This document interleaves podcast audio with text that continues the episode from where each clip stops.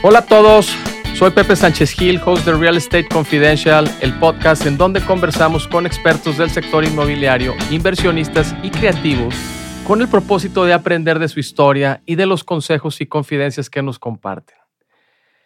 Hoy nos acompaña una persona muy especial, una gran amiga que ya teníamos ganas que estuviera aquí con nosotros en el programa. No habíamos podido cuadrar agendas, pero bueno, hoy tenemos a Priscila González Urrea, arquitecta de profesión, ¿no? Artista de vocación y muralista por pasión, ¿no? Muy bien definida, mi Pepe. Bienvenida, Priscila. Ay, qué emoción estar aquí contigo. Por fin se nos hizo. Sí, como dices, llevamos ya como meses este, tratando de coincidir, pero bueno, yo pienso que todos los tiempos son perfectos. Exactamente. Es, tiene sus ventajas este, eh, vivir cerca del mar. Exacto. sí, sí, sí. Muchas ventajas. Eh, oye, Priscila, a ver, platícanos. Tú estudiaste arquitectura, obviamente tienes este lado eh, abierto de la creatividad, de la curiosidad. ¿Y cómo es que te metes al mundo del arte eh, y bueno, y del mural, ¿no? Este, platícanos un poco tus inicios, tu historia, ¿cómo, ¿cómo fue que empezaste? Mira, Pepe, pues es muy fácil porque yo desde chica tengo esto despierto, tengo este, pues el mundo de la creatividad siempre estuvo en mi mente, ¿no? Este, desde muy, desde los cinco años me acuerdo que yo rayaba todo lo que me encontraba, papelitos, este, en mi casa, pues te acuerdas antes que había como un área para el teléfono, que eran fijos, entonces siempre había libretitas y yo siempre rayaba. Todas las libretitas que me encontraba en mi casa las dibujaba y entonces esa creatividad siempre estuvo despierta y como mi necesidad de expresarme. Creo que todo esto empezó cuando a muy temprana edad, cuando yo tenía siete años, este, yo era una niña súper estudiosa. Más que estudiosa, era muy exigente conmigo misma en cuanto a las calificaciones, en cuanto a mis entregas de trabajo. Este, y me dio, este, me enfermé, creo que de hepatitis y de hepatitis, y este, me dio muy fuerte.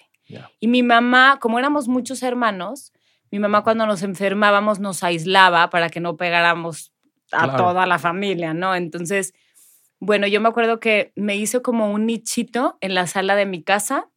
Mi mamá me dijo, no puedes salir de aquí. Aquí te traigo de desayunar, de comer, de cenar, pero no puedes salir.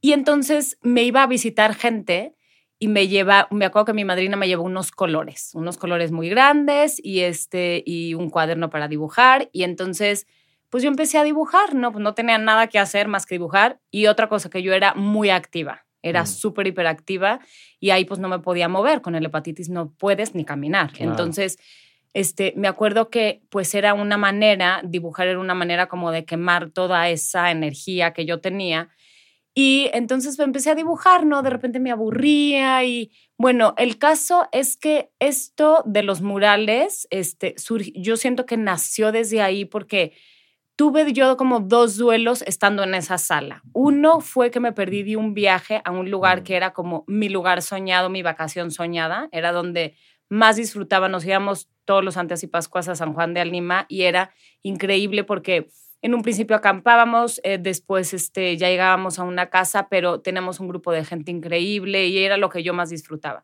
Y el perderme yo ese viaje para mí fue súper doloroso. O sea, de niña es así como, este, pues para ti es todo, ¿no? Y, y otra cosa que me perdí es que no marché en una competencia de la escolta, que para mí era lo más importante, porque pues estaba ahí postrada en esa sala enferma. Entonces, para mí como que todo ese dolor como que lo llevé a la, al, al, dibujo, o sea, como que mi manera de, mi manera de sacarlo fue dibujando y creando como un mundo interno, o sea, como que yo transformé toda esa tristeza en un en un mundo que yo fui dibujando, que yo fui creando y, realmente cuando yo veía mis dibujos decía, es que ¿por qué dibujé a esta niña? Ya después de grande como que me di cuenta porque había dibujado todos, pero te estoy hablando de que hice unos 300 dibujos, o sea, dibujé y dibujé y dibujé. Y bueno, me acuerdo que un, en un viaje yo me llevaba todas mis carpetas con estos dibujos como para darle continuidad y un artista este, que fue muy importante en mi vida, que se llama Luis Miguel Suro, que ya no está aquí con nosotros, él vio mis dibujos y me dijo, tú eres un artista hecha y derecha, o sea, de verdad tienes que explotar esto. Y se me quedó desde chiquita eso grabado, de que tú eres un artista. A mí ni por aquí me pasaba como en un futuro dedicarme a eso. Claro. Como que yo quería una profesión mucho más seria, quería estudiar o derecho, o medicina o arquitectura, o sea, quería, y más por la, la autoexigencia, o sea, yo como que quería una carrera, este, como que tuviera un nombre, ¿no? En ese momento yo lo veía así. Claro. Y bueno, el caso es que, este, cuando decido que estudiar, cuando estoy en prepa y empiezo a ver que estudiar, eh, me acuerdo que dije, quiero estudiar artes, o sea, a mí me fascina el mundo de las artes. Y me acuerdo que se lo platiqué a alguna amiga y me dice, tú artes, o sea, pero tú estás para estudiar, porque era muy aplicada, estás para estudiar otra carrera, o sea, como que te vas a morir de hambre con las artes, o sea, como, y aparte no existe, o sea, en ese momento no existían estas carreras o no se apoyaban tanto. Entonces, o sea, existían las carreras que estaban en la universidad. Y entonces, como que mi idea de estudiar arquitectura fue porque mi papá es arquitecto, entonces yo tenía como un camino trazado por ahí. Y por otro lado, este, dije, es la madre de las artes. Es como voy a aprender muchas cosas y bueno, por eso decidí estudiar arquitectura, pero yo en mi interior sabía que yo quería ser artista. O sea, lo tenía muy claro, lo tenía muy bien sembrado. No sabía cómo, no sabía en qué momento, no sabía en qué formato, pero desde ahí yo supe que, este, que quería estudiar esa carrera, que me iba a dar muchas herramientas para lo que quisiera hacer en un futuro como artista, ¿no? Y bueno, pues así empezó como mi, historia, más o menos. ¡Wow! Fíjate qué cosas tan padres nos platicas, porque eh, si bien este es un podcast de temas inmobiliarios, también a mí algo que me encanta son estas historias eh, en las que vamos encontrando la pasión que tiene cada quien y cómo eh, se van simplemente desarrollando y, muchas veces, sin, quizás sin querer, las personas que nos quieren o alrededor nos hacen cuestionamientos que a veces te pueden frenar en tu pasión, ¿no? Y te dicen, no, pues te vas a morir de hambre. O sea, ¿quién demonios este, compra un cuadro? Hay miles de artistas, este, pero ¿cómo? ¿No? O sea, te saliste un poco del, esquema, ¿no? A lo mejor en tu casa, siendo tu papá arquitecto, dijo, bueno, pues, pues vale, ¿no? Ya, ya estudiaste arquitectura, pero e, estas primeras señales creo que son bien importantes de, de, de, abrazarlas, ¿no? Completamente. Y te vas dando cuenta que, bueno, ya ahorita obviamente me doy cuenta pues de las creencias limitantes en las que vivía yo en ese entonces y en el, o sea, no nada más las que yo vivía, sino el entorno e, este, en el que yo estaba, pues también te decían que, pues quizás este, esas eran como profesiones inferiores. Entonces, o sea, como que yo ahorita en este momento de, de, mi vida digo, no hay profesiones inferiores. O sea, el agricultor que hace increíble su trabajo y se entrega todos los días puede ser mucho más, o sea, mucho más superior a un abogado que quizás no se entrega tanto, no es tan bueno, no le fascina su pasión. Yo creo que, yo creo que ahí la clave está en la misión que nosotros tenemos y para mí eso, o sea, con eso llegas a lo que puede ser una profesión superior, ¿no? O sea, si tú estás bien encaminada y sabes cuál es tu misión, tu vocación, lo que viniste a hacer y cuáles son, o sea, cuáles, cuáles, este, son, cuáles como, como, el camino que estás llevando, este, que sea proporcional como a todas las cualidades que tú tienes y con las que naciste, entonces ahí este, siento que estás como alcanzando el éxito. O sea, no, estás fluyendo. Estás fluyendo y, este, yo, por ejemplo, pues ahorita no me puedo sentir como más realizada con lo que estoy haciendo, porque digo, todo mi ser está alineado a eso que estoy haciendo. Y que tiene que ver mucho con los murales. ¿Por qué ese formato? ¿Y por qué no en un formato chico? A ver, pues platícanos, ¿por qué los murales? ¿Por qué ese formato? ¿Por qué los murales? Este, em, bueno, eh, todo empezó, eh, te digo que siempre me ha gustado la pintura y este, estudiando la carrera de arquitectura. A mí me apasionaba muchísimo el espacio, ¿no? Este, siempre me llamaban mucho la atención cuando yo me iba de viaje a diferentes casas, me llamaban mucho la atención cómo se sentían diferentes los espacios. Yo soy mucho de, de feeling, de llegar a un espacio y de sentir que no me siento a gusto ahí o que sí me siento a gusto, cómo está la iluminación, que si está oscuro, que si no. Entonces, este, con la carrera de arquitectura aprendí muchísimo lo importante que es y este, el valor que tiene pues la orientación de, de, la casa, este, que si abres una ventana aquí, este, la ventilación y cómo todo eso y todos esos elementos reunidos e integrados te van dando ese feeling que tú llegas a las casas y sientes. Además, pues de toda la energía que se va acumulando, si es una casa donde se vivieron muchos duelos o no, si hubo muchas alegrías, creo que todo eso es parte de, ¿no? Entonces, este, yo siempre he sido como muy, muy, este, amiga de las paredes en el sentido de que digo, es que esta pared necesita ser decorada así. Y a mí me llamaba mucho la atención la decoración de las paredes, ¿no? Como si ponían este cuadro, no, si lo ponían aquí, si había una maceta aquí. Entonces, este, como que desde que, desde que te platiqué la historia de que yo tenía siete años, me di cuenta que tú viendo, por ejemplo, yo en un momento que me sentía triste, abría mis dibujos y me volvía como a remontar ese momento en el que yo creí un mundo de fantasía cuando yo estaba viviendo algo triste. Entonces veía como todos esos dibujos y, y, decía, ¿qué capacidad tiene el ser humano de cambiar la percepción y de contarle otra historia a la mente, ¿no? Entonces como que desde ahí, como que filosofando, yo dije, híjole, si esto lo llevo a un muro, si lo llevo a un espacio, y por ejemplo, este, traigo eh, la naturaleza al interior, porque también, pues hay gente que es muy hogareña y le gusta estar en su casa, o quizás no puede salir de su casa porque una enfermedad lo tiene ahí confinado, como por ejemplo yo lo viví de chica. Entonces empecé como y desde que nacieron mis hijos, yo dije, les quiero dar a mis hijos, ahorita que son bebés y que están mucho en casa, eh, como, como la convivencia con, con el afuera. Digo, aparte de que siempre he sido muy, este, o sea, me considero una persona que está en contacto con la naturaleza constantemente este, como que les quería traer ese mundo de fantasía que yo me creé de chiquita, se los quería traer al interior, ¿no? Entonces les empecé a pintar sus cuartos ah, desde, desde chicos y los cambiaba, les ponía de repente según el,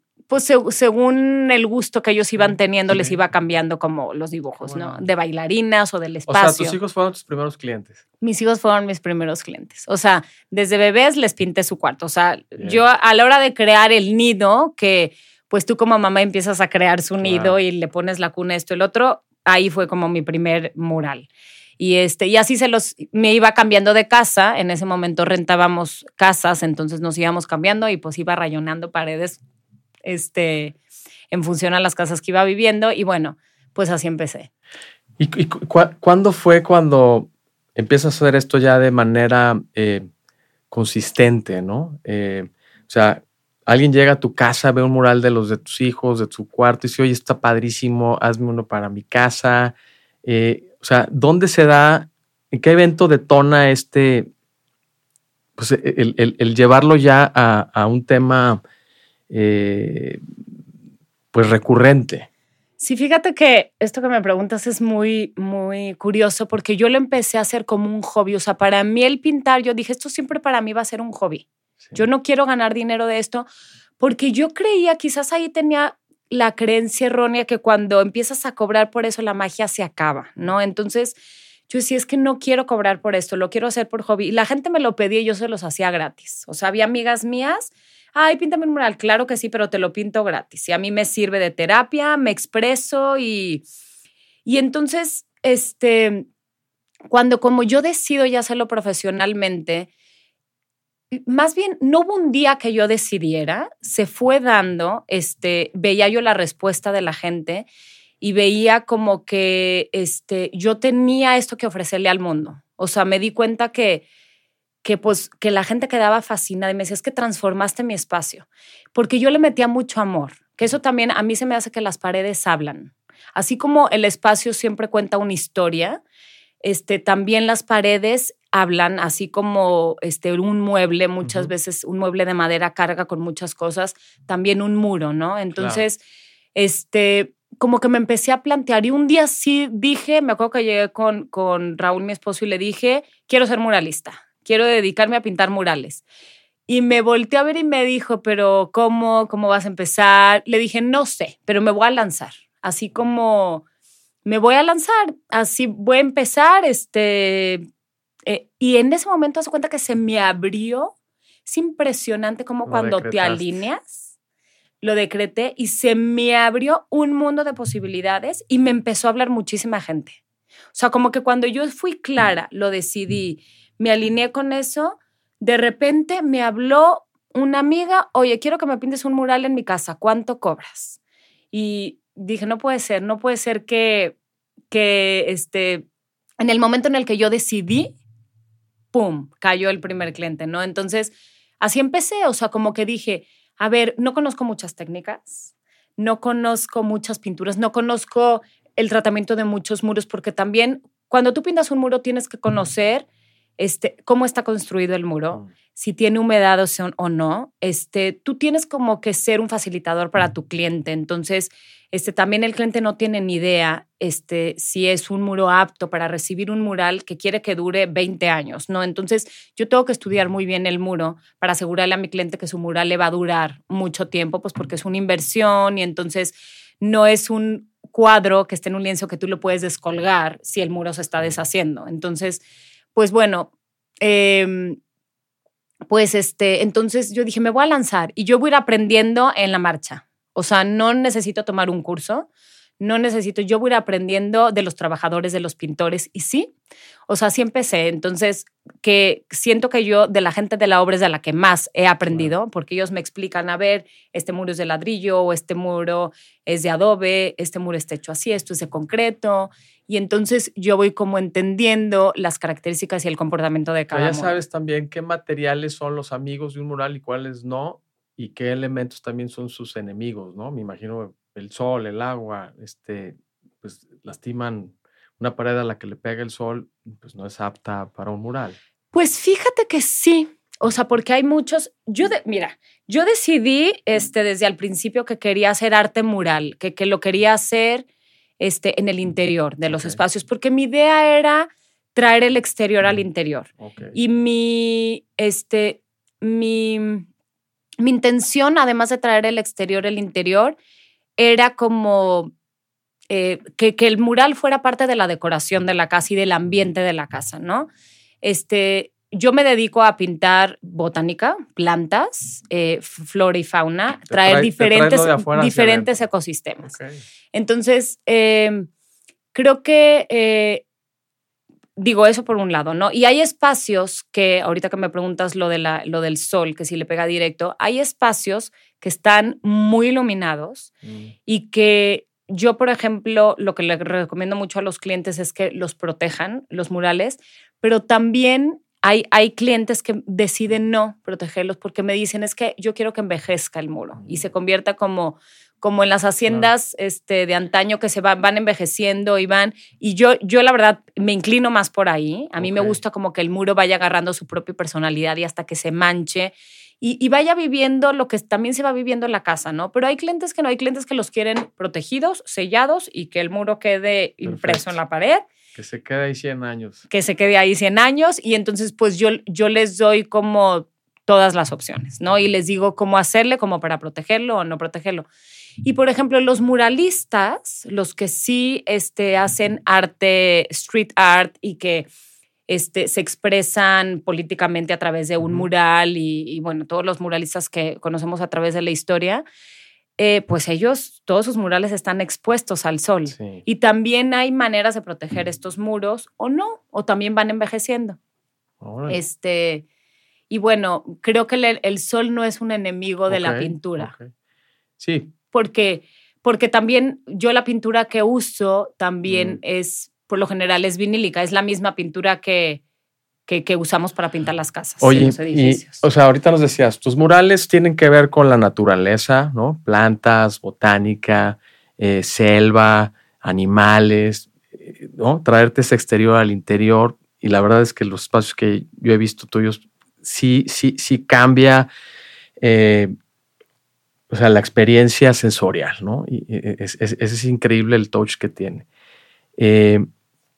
Y también usas unas tonalidades muy particulares, ¿no? O sea, ¿cómo fue que llegaste a estos colores que, que usas que, que, le dan una calidez al espacio padrísima? Este, platícanos un poquito de eso. Sí, sí, sí, sí. Qué bueno que traes esa, eso a colación, porque para mí es, o sea, le tengo mucho respeto al color eh, tomé yo varios cursos de Feng Shui porque me gusta mucho, como te decía, este, el feeling de los espacios y cómo se siente un espacio y cómo puedes de repente transformar un espacio, ¿no? Porque tú llegas a una casa, digo, no sé si te ha pasado, que tú de repente llegas a una casa y de repente la remodelan y el espacio se transformó completamente. Entonces, eh, creo que el color es muy delicado este, en, cuando hablamos de algo habitacional, porque hay colores que alteran los sentidos,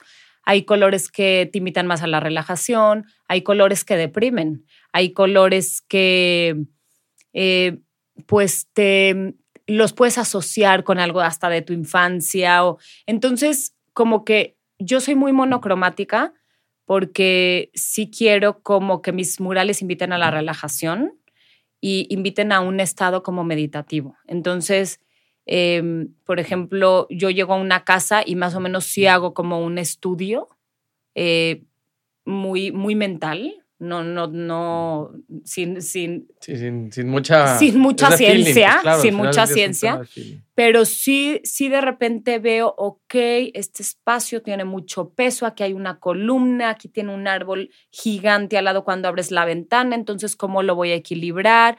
Viene mucho verde del exterior, entonces yo me trato de traer como los verdes de afuera hacia adentro, pero como si estuvieran bañados de sol. Mm. Entonces mis murales yo los hago como a la cal, como si hubieras tú mezclado la pintura como con... Hay pinturas que son a la cal, por ejemplo, entonces yo trato de darle como esa textura a mis muros, que sean como a la cal y que sean, este, como, que tengan como una sensación como de acuarela también. Y entonces eso los hace como mucho más ligeros. Ah, y, y no nada más eso, sino que son, no, no quiero también que el mural sea el protagonista del espacio, mm. que sea, que se integre al espacio y que si tú estás en una sala donde está el mural, que el mural sea parte del todo, que no sea como él. que no te está este, intimidando, ¿no? Que no te intimide. yo me acuerdo una vez tenía un cuadro que lo tuve que guardar en un sótano porque me intimidaba. claro. O sea, sí, sí, ¿por qué compré este cuadro? ¿no? Y lo acabé guardando y creo que ya lo tiré porque no, no, no, no, sí, no, no, podías convivir con el cuadro. y, y, sí, y hay veces que, pues no sé, tú, yo, a, mí me pasa que de repente estoy en un espacio y digo, híjole, es que no puedo con este, este mueble, es demasiado pesado. Entonces, bueno, pues digo, esa es la respuesta un poco a la colorimetría que yo uso. Wow. Oye, o sea, entonces tus murales los haces en casas, los has hecho en restaurantes, en hoteles, ¿en dónde más este, tienes eh, eh, obra? Sí, por lo general es en, casas. Em, salas, habitaciones, comedores, eh, cocinas, baños.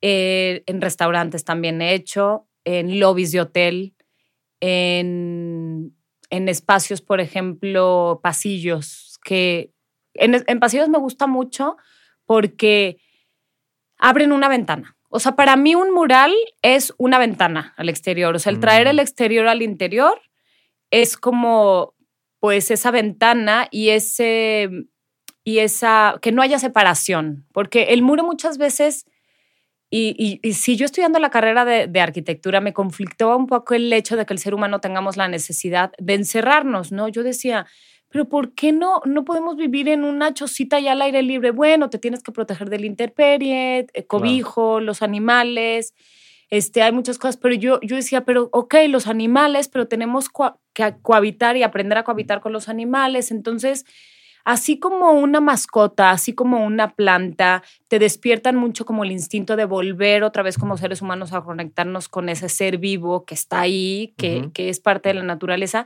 Creo que un mural también despierta eso, porque muchos clientes me han dicho, no, no, no, es que me encanta el venado que me pintaste, este...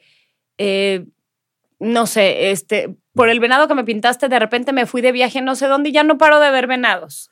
Entonces, o sea, siento que tiene como, como mucha relación, ¿no? Porque para la mente muchas veces no hay distinción entre lo que estás viendo si es real o no. Entonces, el que veas una imagen, pues, de un bosque todo el tiempo en tu cuarto o convivas con él, pues entonces eso también te acerca un poco a la naturaleza, ¿no? Y es una ventana al exterior. Qué padre que hables de los, de los corredores o de los pasillos, porque a veces son mal vistos por eh, las personas quizá que no son arquitectas, ¿no? Este, son, eh, he platicado con arquitectos eh, de casas, nos dicen, híjoles, es, siempre uno de los mayores temas de discusión con nuestros clientes es por qué un pasillo, ¿no? Y, y él tiene que explicar cómo es que enmarca un espacio, cómo es como que te lleva hacia otro lugar. Y, y el pensar que los puedes dar vida a través de un mural no solo con un cuadro, sino, o sea, que estás entrando de verdad a, no sé, a tu recámara, a una sala, ¿no? Es como, como ese, eh, ¿cómo se dice? Pues ese corredor que te, que, te, que, te, está introduciendo a un lugar especial, ¿no? Está, Eso está padrísimo. Sí, sí, sí. Para mí los pasillos también, este, digo, yo me acuerdo cuando, cuando alguna vez proyecté casas, que sí hice mis, mis proyectos, sí me costaba muchísimo trabajo el, hecho de los pasillos. Yo los quería hacer cortos, eh, los quería como que no tuvieran mucha extensión, porque decía, te vas a aburrir, o sea, como caminar de un pasillo se me hace invertir demasiado tiempo y no, y ahorita los veo como, como tú me dices, una transición entre un espacio y otro y es toda una experiencia. Entonces, pues sí, el darle esa experiencia con un mural a ese pasillo o con ese elemento que quizás te va a cambiar como Ir de un espacio a otro es muy... Oye, y, sabes que, digo, ahorita se me está ocurriendo para los desarrolladores que nos escuchan, eh, y no sé si lo haces, pero los lobbies de edificios, tanto de oficinas como de depas, yo últimamente los veo muy parecidos, ¿no? Eh, quizá en la época de los grandes muralistas, eh, ¿no? Hay historias de, en Nueva York, de los edificios que se pintaban murales en los lobbies, ¿no? Eh, ¿Has hecho alguno? ¿Te animarías a hacer algún lobby de, un edificio este, que sepas que te recibe naturaleza? O sea, en medio de esta jungla asfáltica, ¿no? Este, quizás sería un reto interesante. Sí, fíjate que acabo de estar en un, en un lugar, en un hotel boutique en la Saladita, y mm. les acabo de pintar un lobby. Ay, wow. Y se me hizo muy chistoso porque llegó este, el papá del arquitecto, del, de, es un arquitecto de ahí, de, de la saladita, y llegó el papá y me dice, ¿qué estás haciendo? ¿Por qué estás pintando plantas si aquí estamos rodeados de plantas? Y entonces este, se generó una conversación muy interesante porque, porque el señor como que decía, me lo decía entre broma y no, pero yo le decía, bueno, en primer lugar, esto es petición del cliente. En segundo lugar, yo creo mucho también que, que esto también, o sea, bueno, le empecé a platicar todo lo que te platiqué aquí, se lo empecé a, le empecé a aventar todo mi choro al señor, ¿no? Y entonces el señor, ah, mira qué interesante. Y este, bueno, después me enteré que el señor era agrónomo, agrónomo ah. que era experto con las plantas, pero yo le empezaba a explicar, no es que fíjese que también este, también meter tantas plantas al interior, a mí se me hace que hay muchas plantas que se pueden estresar, mejor las pintamos, este, y, las plantas que se queden afuera disfrutando de la naturaleza y del viento y de la luz y todo. Y nada más me había así como diciendo, o sea, tú piensas que no sé nada de plantas, ya sabes, pero ah, bueno, el, ese, ninguno de los socios, son cinco socios en ese lugar y muchos como que no estaban convencidos con el hecho de tener todo su lobby pintado de plantas y quedaron fascinados porque la verdad el espacio estaba muy frío, mm. este, era muy grande y entonces con, con los murales que también, pues también no se atrevían a meterle mucho color, pero yo lo hice muy monocromático, pues el espacio quedó muy padre, o sea, quedó este entras y se siente, pues se hace cuenta que estás entrando del exterior al interior. Entonces yo me traje la misma naturaleza que hay endémica de la zona, me la traje al interior. Wow, yo, yo me acuerdo de un, digo, para cerrar este tema, de un hotel que vi eh, una vez en Italia y todo estaba pintado de naturaleza, así como tus murales. Ah, qué padre. Y, y lo cada vez que los veo se me viene a la mente, digo, o sea, no es nada nuevo, o sea, lo que pasa es que nos gusta, nos, cuesta trabajo eh, evolucionar, ¿no? Eh, sobre todo cuando la parte comercial este, y económica nos está ganando y, se deja un poco de lado a veces la experiencia que quieres dar al, usuario de lo que estás construyendo. Oye, Priscila, estamos llegando ya al final, pero hay una última pregunta que eh, se me hace muy interesante porque un artista, por ejemplo, alguien que pinta un cuadro o hace una escultura, pues quizá nunca piensa que su escultura se va a perder y destruir. Quizá nunca piensa que su cuadro se va a perder o, se, lo van, a hacer como yo que lo, tiraron porque no les gustó después de unos años. Eh, alguna vez eh, aquí Humberto Vaca nos platicaba que, ayuda en las esculturas de, calle que se hacen en la ciudad le decía, oye, pues cuando las vandalean, ¿qué onda? ¿no? Y él decía, pues, pues es parte de la vida de la, de la escultura, ¿no? Pero en tu caso, pues si una casa se vende, pues el mural lo pueden pintar y borrar, o, se destruye la casa y la remodelan, pues goodbye. Sí. Eh, ¿Cómo dejas ir tu obra? Sí. Mira, esa es la primera conversación que tengo con los clientes y más para los clientes que rentan un espacio, ¿no? En primer, en primer lugar, yo soy de la idea que las cosas son de quien las usa. Y les digo, el mural está para vivirse en el presente. Entonces, hay mucha gente que tiene la idea de no invertirle mucho a su espacio porque lo está rentando y dicen, no, mejor cuando ya tenga el mío propio. Y yo soy mucho de la idea que este, ese espacio, este espacio tú lo estás viviendo y es tuyo ahorita en este momento. Porque aunque compres una propiedad, también esa propiedad en algún momento se puede ir. Entonces, yo siempre les digo, el lugar, el mural véanlo como una experiencia, no tanto como un objeto, o sea, no tanto como una pieza. Sí, sí es una pieza, o sea, yo lo considero así una pieza de arte, pero véanlo como una experiencia, algo que les va a dar, algo con lo que van a convivir, algo que los va a invitar mucho a la relajación. Muchos clientes me dicen, no, no, no, es que hay veces que me siento abrumada y me siento en la sala y me pongo a ver tu mural y se me van las horas viendo el pajarito, el árbol, me fundo ahí y es increíble y como que yo les digo, convivan con eso y si en algún momento pues la casa ya te la van a, o sea, o, la vas a tener que entregar, pues entonces, este, trabajar mucho el desapego, como que este, eso es una conversación que yo siempre tengo con mis clientes, ¿no?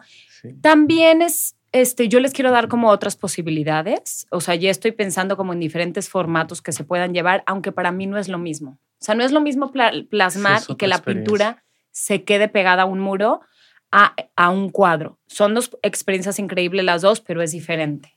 Ya. ¿Me explico? No, no, no, queda clarísimo, está padrísimo y la verdad es que eso eh, cambia las creencias de que pues un cuadro a lo mejor es para estarse heredando y pasando generación en generación.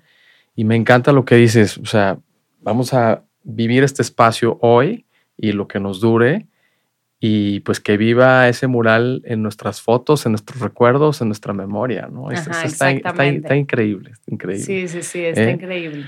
Oye, pues, eh, pues muchísimas gracias Priscila por compartirnos todas estas experiencias, estas ideas. La verdad es que podríamos estar aquí tres días. Este, son temas increíbles. ya eres una confidential. Bienvenida. Gracias, Pedro, eh. por hacerme parte de tu equipo. No, encantado. Feliz de haber participado. Muchísimas gracias a ti. Y bueno, sí, como dices, yo puedo durar horas platicando de esto que me apasiona, este, pero bueno, ya será en el próximo capítulo. No, sí, vas a ver que sí, haremos una parte dos con, contigo. Y amigos, a, Priscila eh, la pueden seguir en Instagram eh, bajo el nombre de priscilagonzález.arte. Eh, de verdad, síganla. Eh, su obra es espectacular, está padrísima. Y ahí le pueden escribir para contratarla si, si lo desean, ¿no? Muchas gracias. Y también, pues, los invitamos a que sigan nuestro podcast en la plataforma de su preferencia. Eh, para que no se pierdan ningún episodio, nos pueden calificar y dejar comentarios de, los que, de lo que les pareció este y cualquier otro episodio.